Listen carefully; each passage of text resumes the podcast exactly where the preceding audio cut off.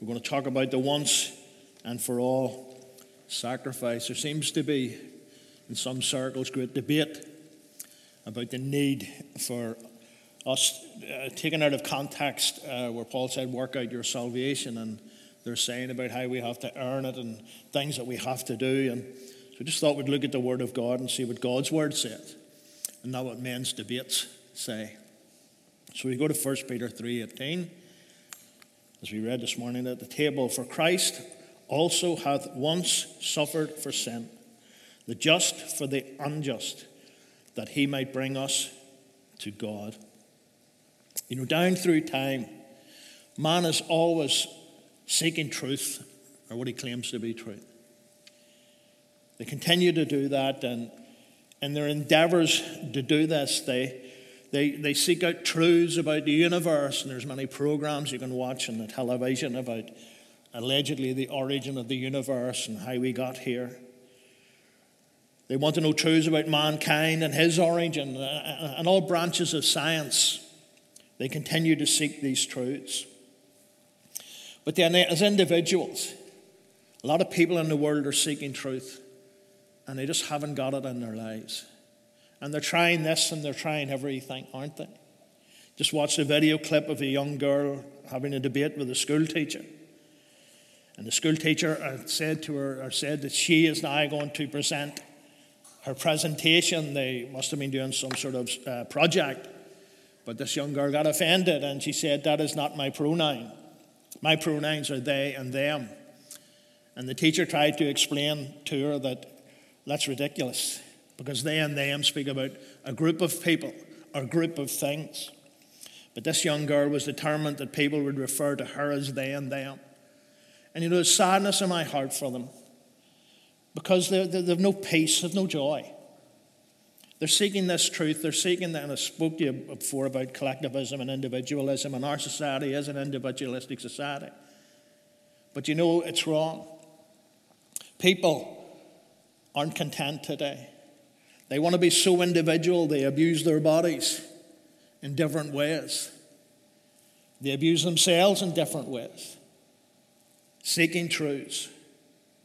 But you know, the greatest truth that any man can ever find is the fact that Jesus Christ, our Savior, suffered and died on the cross for our sins in order to bring us to God. When you have that truth in your life, then you know real peace.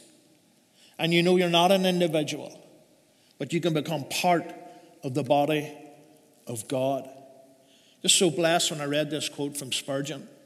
He said, It is meat to my soul I can feed on it every day and all the day. And you know, just sort of stepping back and, and looking at what Spurgeon was saying.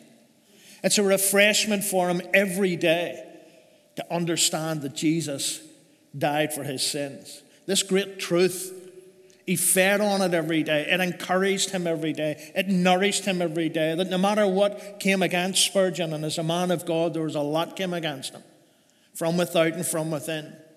But you know something? He fed himself on the great truth that the Lord Jesus Christ died on the cross for his sins.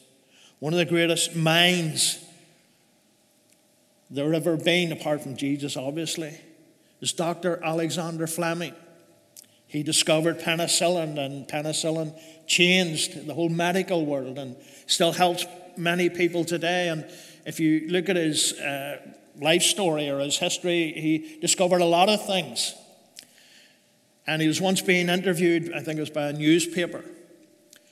And obviously, they were after a scientific answer, but they said, Dr. Fleming, what is the greatest thing that you have ever discovered? I suppose they were expecting him to say penicillin.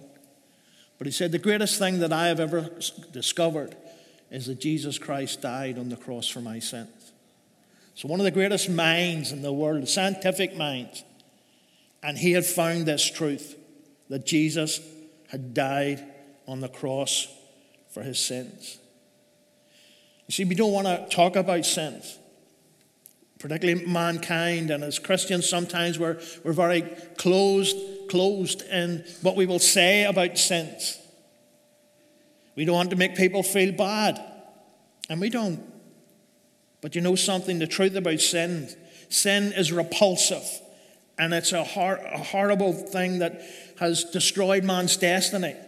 Our destiny, but people look from where we came from, what we were meant to be, our destiny was meant to be fellowship with the Lord and eternity and eternal life. But because of sin, death has come. And as God Himself said to Adam and to us today, unto dust you shall return, for that's where you came from. But you know something, it doesn't end there as we've seen because this is God in His infinite mercy. He became the sinless substitute, as was prayed this morning. Why did He do it? To redeem mankind back unto Himself. Wasn't personal gain, it was personal sacrifice. And He did it to redeem man unto Himself. And you know, we know as Christians that all have sinned and fallen short of His glory. In fact, you know, we, we can quote Paul in the New Testament, we can quote Peter, but if you go back into the Old Testament, in 1 Kings uh, 8.46, even there it says that they sin against thee, for there is no man that sinneth not. And so all men down through time, sin is not something that was invented after the cross. All men have sinned.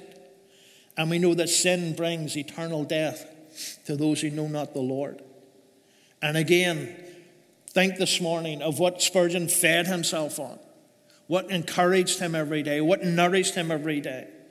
Was it the love, grace, and mercy of the sovereign God who came here himself in the person of his Son and died for our sins? You see, he was and is the, what way would you call it, the God man. But he's not a mixture of both man and God. He is a full um, uh, perfection of both. Some tell us that he's a demigod. He's not. He was a less God and, and more of a man. The Word of God tells us that he was fully God and he was fully man. Paul told us to Timothy, explaining to him what the great mystery uh, of the Godhead was. He said, Without controversy, great is a mystery of godliness.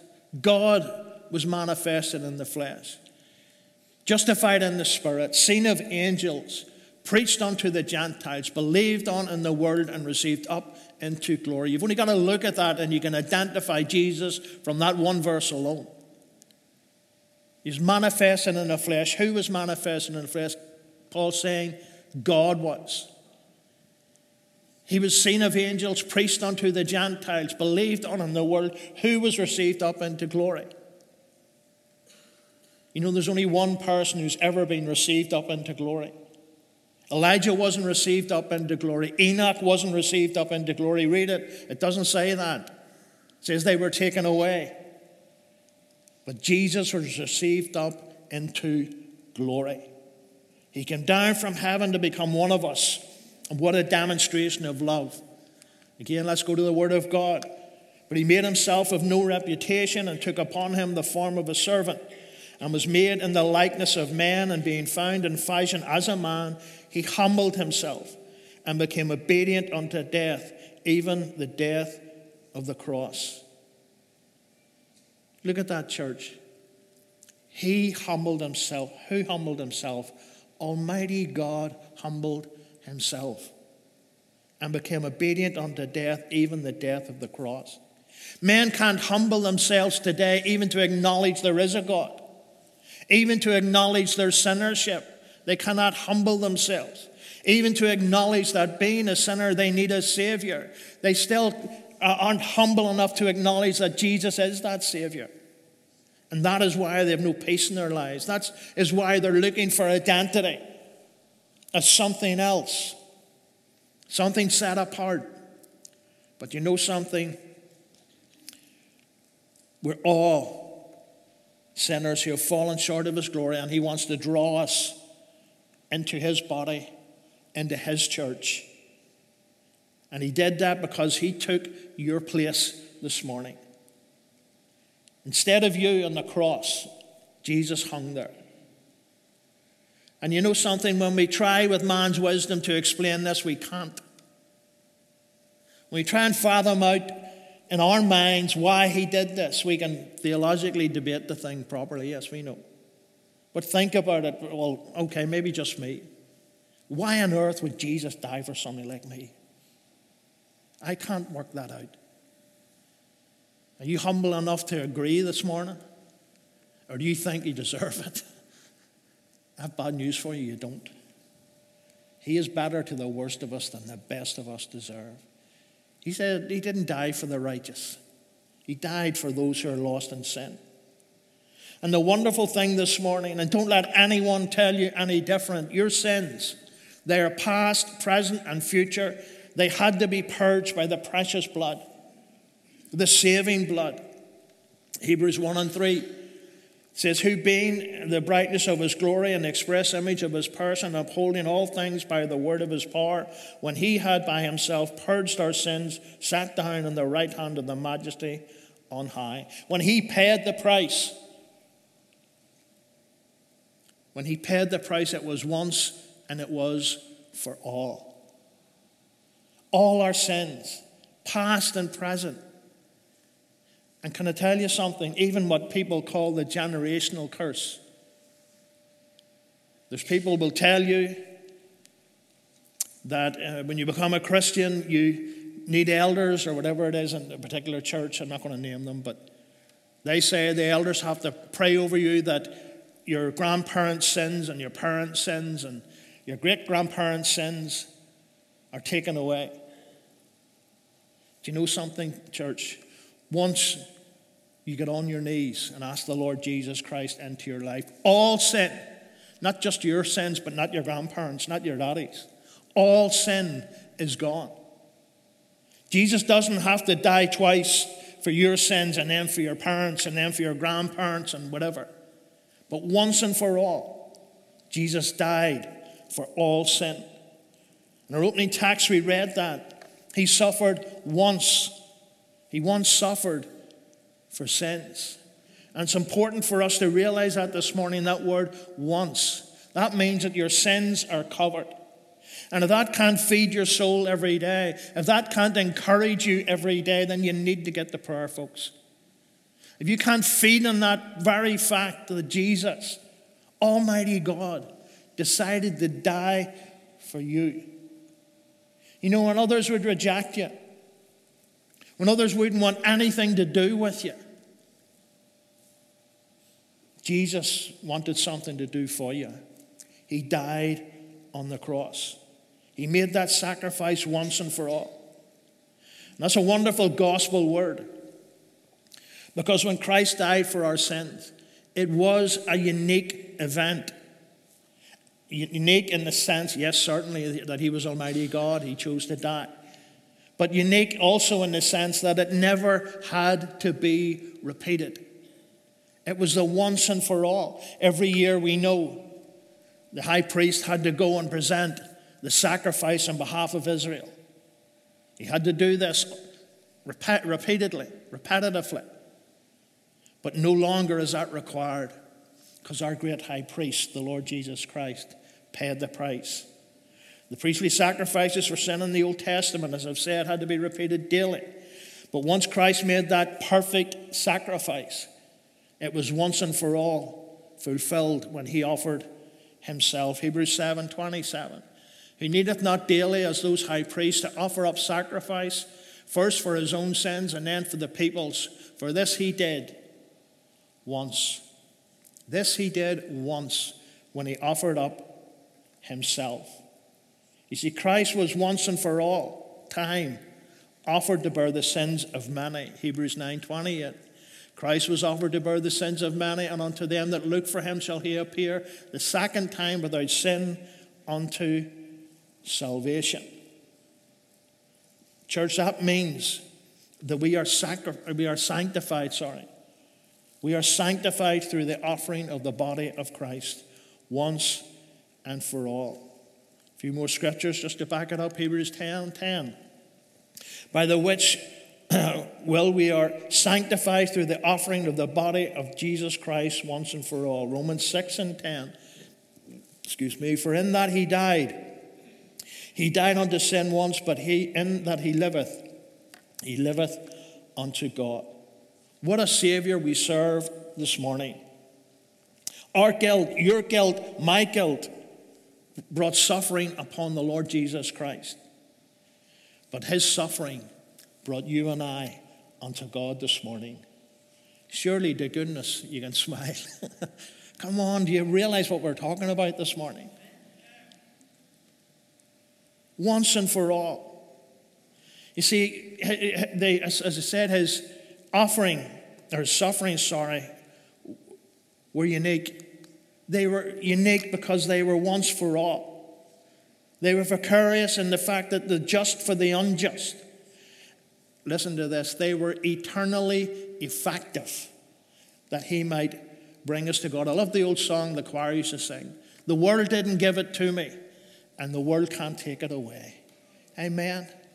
The devil will tell you that you can lose it, but you know something? You cannot lose your salvation. Brother, you saying once saved, always saved? Yes, but I'm also saying, were you saved in the first place? Think about that, folks. Because once you're saved by the precious blood, genuinely saved, then you're saved once and for all time. People have made a, a commitment, but it hasn't been a, a 100% heart commitment. And they've walked away. Are they still saved? No. Because Jesus said, What the Father gives unto me, I will not lose. I'm not trying to be controversial this morning. You're allowed to disagree with me if you want. But I do believe in once saved, always saved. But the point has to be were you saved in the first place? Because if you were, then you'll not walk away.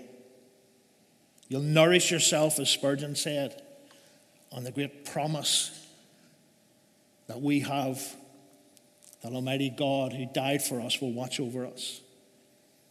Can I go back into the New Testament? we want to talk a minute about Moses.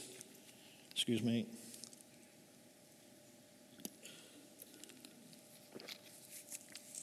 In Numbers 20, we're told Moses, many people will tell us that Moses was punished.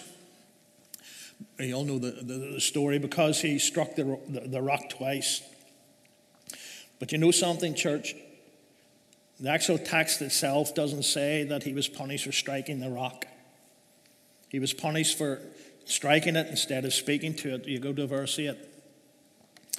And it says, Take the rod and gather thou the assembly together, thou and Aaron thy brother, and speak ye unto the rock before their eyes, and it shall give forth his water.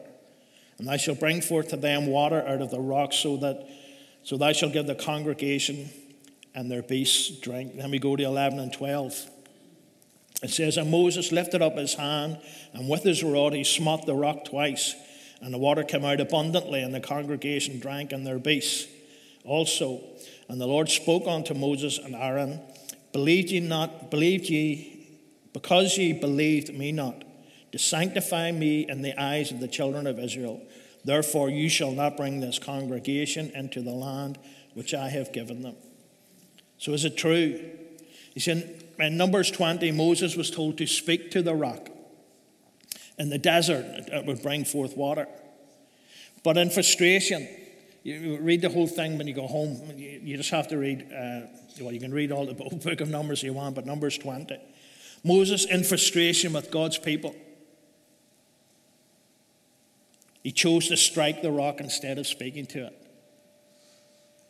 Instead of calming down, and doing what God called him to do. You can see his brightness and just walking. Enough's enough. Smack, hit the rock. Disobeying God. Moses took the rod from before the Lord, just as the Lord commanded him. And along with Aaron, he gathered the assembly before the rock. And he told the people, Listen now, you rebels. Shall we bring forth water for you out of this rock? And he lifted up his hand and struck the rock twice with his rod, and water came forth abundantly and the congregations and their beasts drank. You see, in Exodus 17, the Lord did instruct Moses to strike the, the rock to produce water. And so in Exodus 17, Moses obeyed God by striking the rock. But in Numbers 20, he disobeyed God by striking the rock instead of speaking to it. And so the incident in Numbers 20 was the second time Moses struck the rock, the first time being Exodus 17. And so many teach us today, he was punished for striking the rock twice in the sense of striking it twice in Numbers 20. But what he was punished for was striking the rock again. He'd already, well, disobeying God, but he'd already struck the rock in Exodus 17.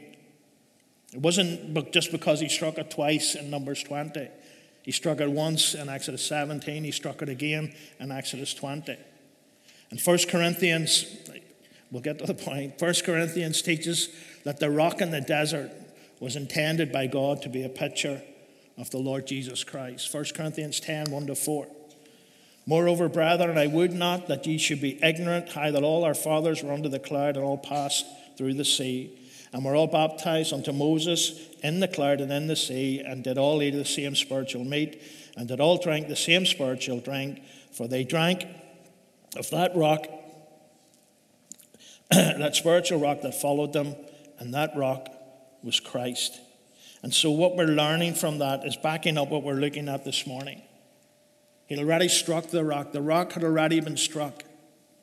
The sacrifice of Jesus Christ was once and for all. He does not need to be struck again, as it were. It's a picture for us. See, the word of the Lord instructed Moses, as I said, to strike it in, in Exodus 17. This was a picture of Christ our Redeemer. And the Bible repeatedly uh, says in, in the Psalms and Isaiah that Christ, our rock and cornerstone, would be struck or killed for our sake and he will bring forth streams of living water. And so this was the picture for us to learn from. Hebrews says that Christ died once and for all, for no further sins were required. So the Lord intended Moses to strike the rock in the desert uh, only once in, uh, in the scene from Exodus 17, picturing for us that Jesus' sacrifice was once and for all for our salvation. And again, Numbers 20 having struck it again, he was punished and he was not allowed to bring the children of Israel into the promised land. Had God allowed Moses to make the, Moses' mistake to go unchallenged, we would, uh, quoting, uh, I think it's Matthew Henry I got this from, had God allowed Moses to go, uh, mistake to go unchallenged, we would likely be confused by the distorted picture, concluding that it was necessary for Christ the rock to be sacrificed or struck repeatedly for our salvation. Therefore, God rebuked Moses to assure our proper understanding of the picture of the rock barring him from entering the promised land. God was showing us through that that Christ was to be struck once, once and for all. He died for the sins of mankind. I've said, uh, as I've already said, you know, we can feed from that knowledge, can't we? Like Spurgeon, we can be refreshed every day. When things come against us, when situations come against, in fact, when, when we come against ourselves, I've said many times, if you want to see your biggest enemy, if you today would like to have a look at your biggest enemy, go home and look in the mirror. Because that's your biggest enemy looking back at you. It's not Satan. Satan's not omnipresent, folks. It's you and the old sinful man Paul talks about in Romans 7. But being a Christian, we understand the sinful man. We understand that nature. We understand how we are saved. But think about an unsaved person who doesn't understand this. How can someone who's still in their sins accept that someone died for them? In fact, some would even be, uh, wrongly say, How can a sinful person be accepted in the sight of a God who seeks righteousness? It's the same question asked in two different ways. How can a sinner, someone who outside of God recognize their sinnership and the penalty which is upon them? And that penalty is what? Romans 6:23. The wages of sin is death. But how can they understand that the gift of God is eternal life? How can they do that? They can do that by us sharing the love of God with them, by sharing the, the, the experience that we have and we have had, and the peace that we have in our lives, knowing that Almighty God died on the cross for our sins. You know, think about it, folks. We still find it hard. We believe it, but we still find it hard to understand. Maybe that's the, the better way of putting it. Why the sinless man would die on the cross for our sins. And people out there who are looking for truth can't, can't grasp that truth that someone actually died for them. Because uh, maybe you're different, but like me, I couldn't understand why would someone want to do that? Why would someone take my place? Every sinner needs a substitute. And that substitute we have to tell people is the Lord Jesus Christ, God manifest in flesh. To share with people that Jesus went to the cross and took your place. Took your place.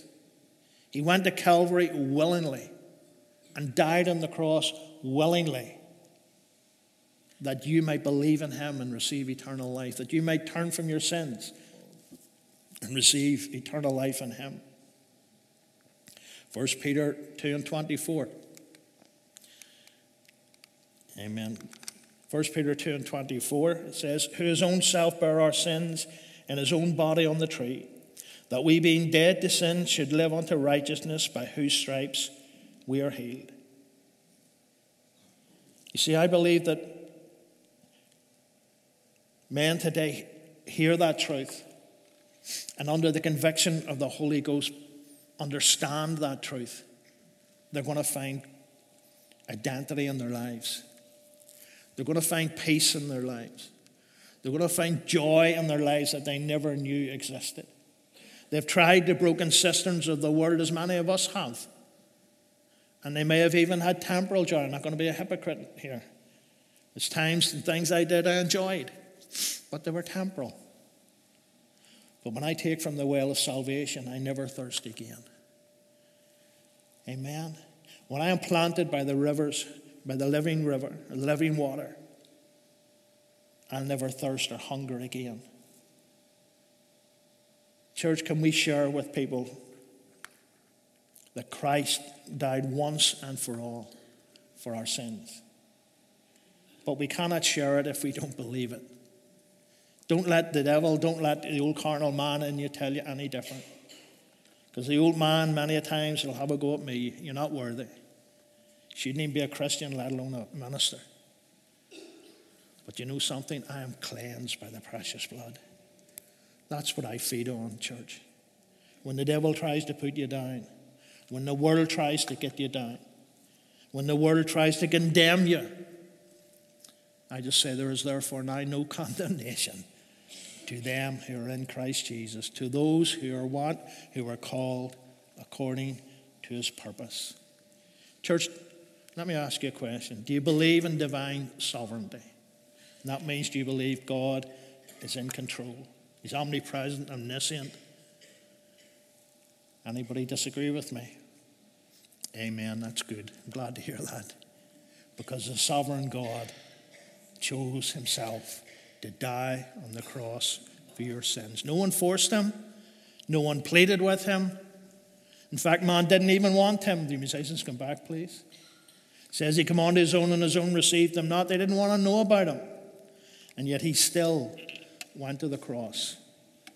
So let that feed your soul this morning as we enter our final praise.